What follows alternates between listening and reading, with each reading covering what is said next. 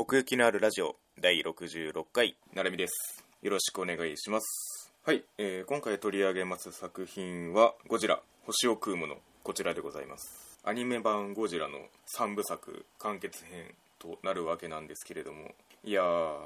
まずねこの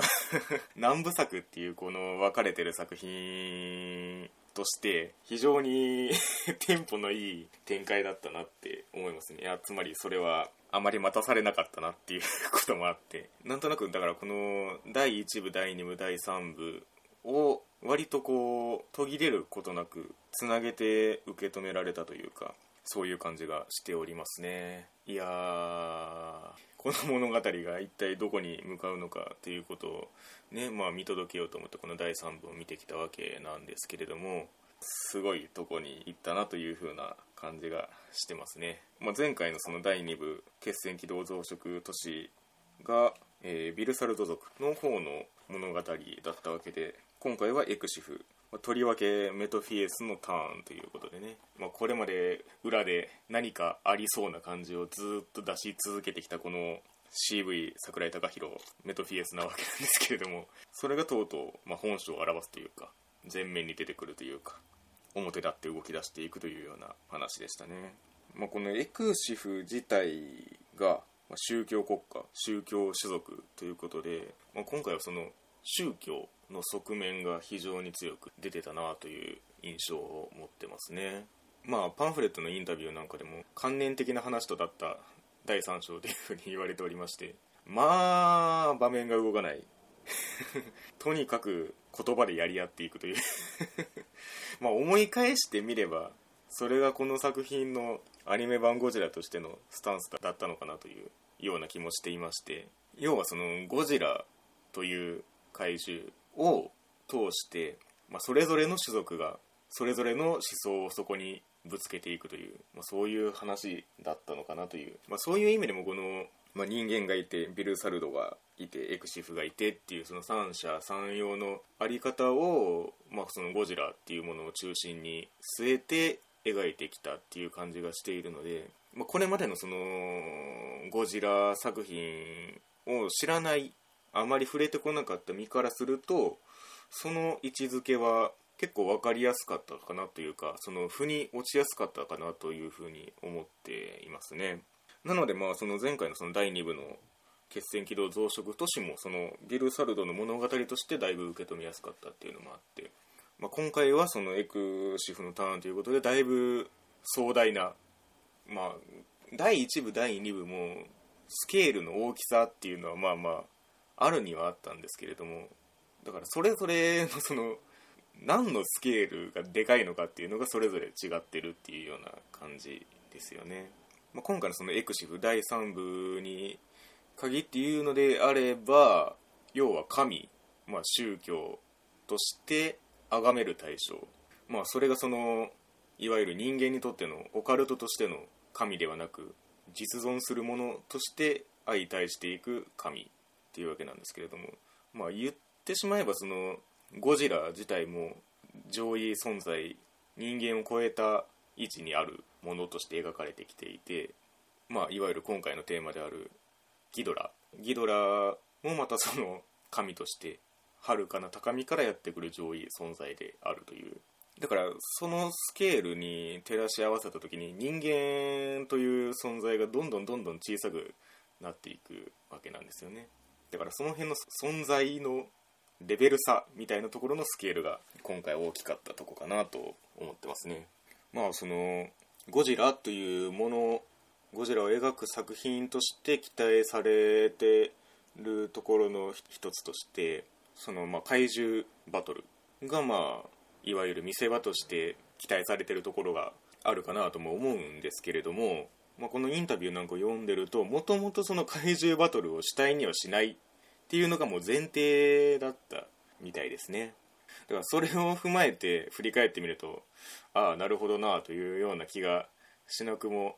ないというかまあとはいえそのこれまでそのゴジラ VS 人型種族というのを繰り返してきた中でようやく ようやくというか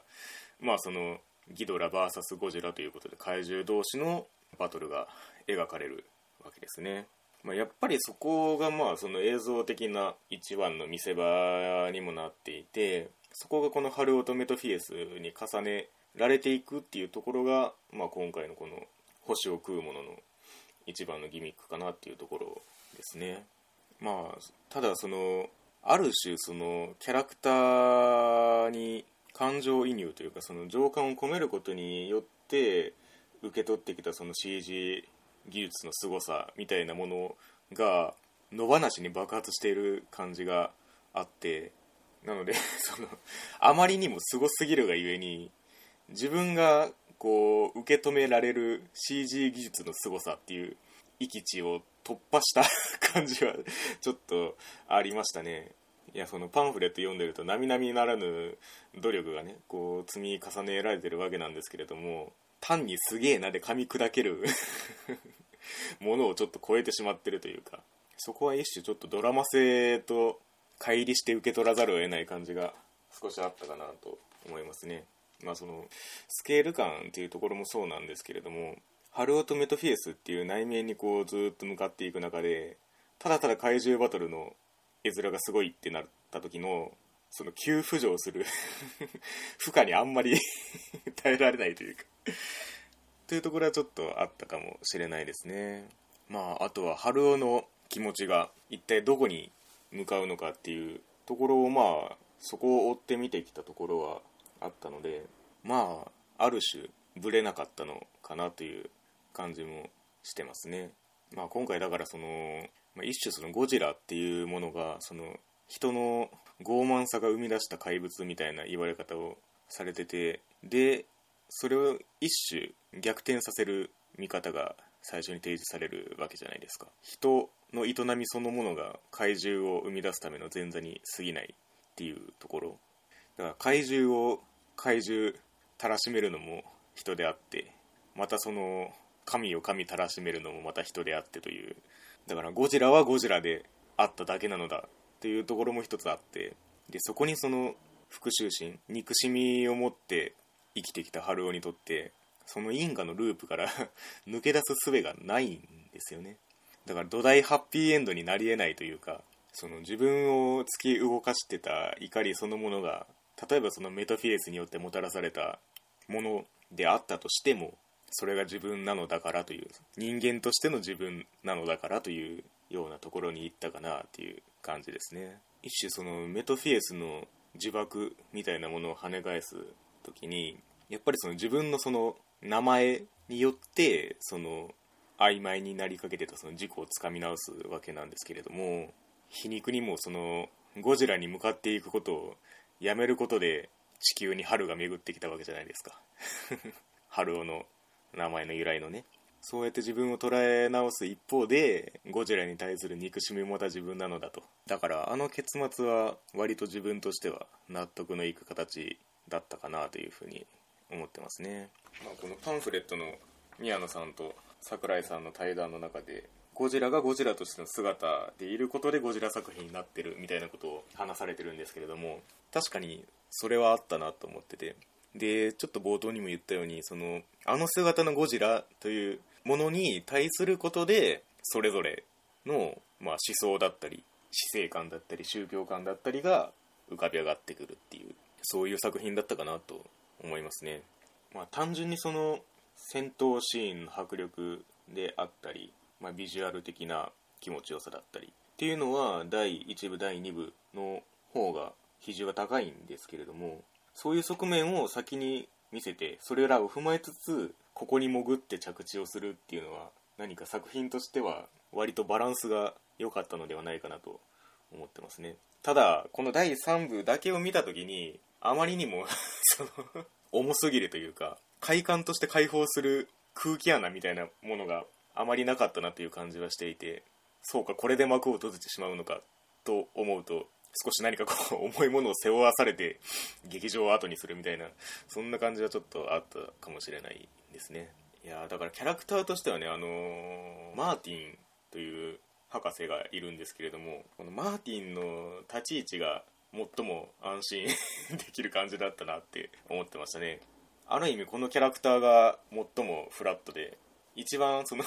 それぞれの心情を抜きにしてあるがままのゴジラを捉え続けてたわけなんですけれどもそれをこのマーティンを演じている杉田さんがパンフレットに寄せてるコメントがさすがの一言ですね。ぜひこれはあの パンフレットを買って読んでいただきたいんですけれども確かに割とマーティンの言葉にそういうキャラクターを抜きにした制作側のこだわりみたいなものが載せられてたなとも思ってて。そういう形で振り返るとまた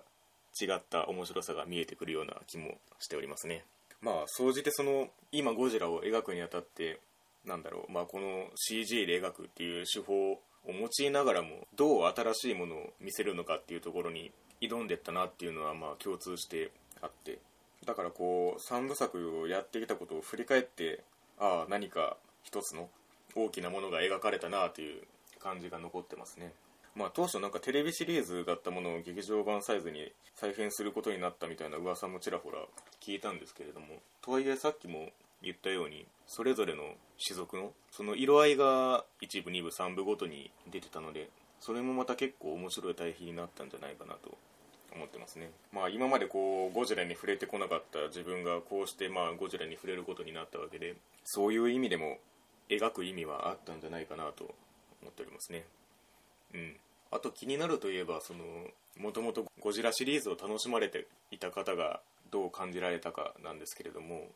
じゃあゴジラは一体どこに収まるんだろうっていうのは非常に気になるところではありますね。僕はこのアニメ版の立ち位置を一つそのアニメの中のゴジラとして納得してるところはあるんですけれどもやはりまたその捉えられ方は違ってくるものなんだろうかということも思いつつまた少しねそのゴジラに対する見方が変わったなと思っております。まあねもちろんこの第3部から見ましょうというようなおすすめの仕方はもちろんできませんしかといって今から一部から見ましょうというにはあまりにも壮大で重いのであるいはこの CG アニメとしての到達点みたいなものを見届けるみたいなスタンスで入っていくのは非常によろしいのではないでしょうか。はい、えー、そんなところで奥行きのあるラジオ「ゴジラ星を食うもの」のお話でございました。ありがとうございました。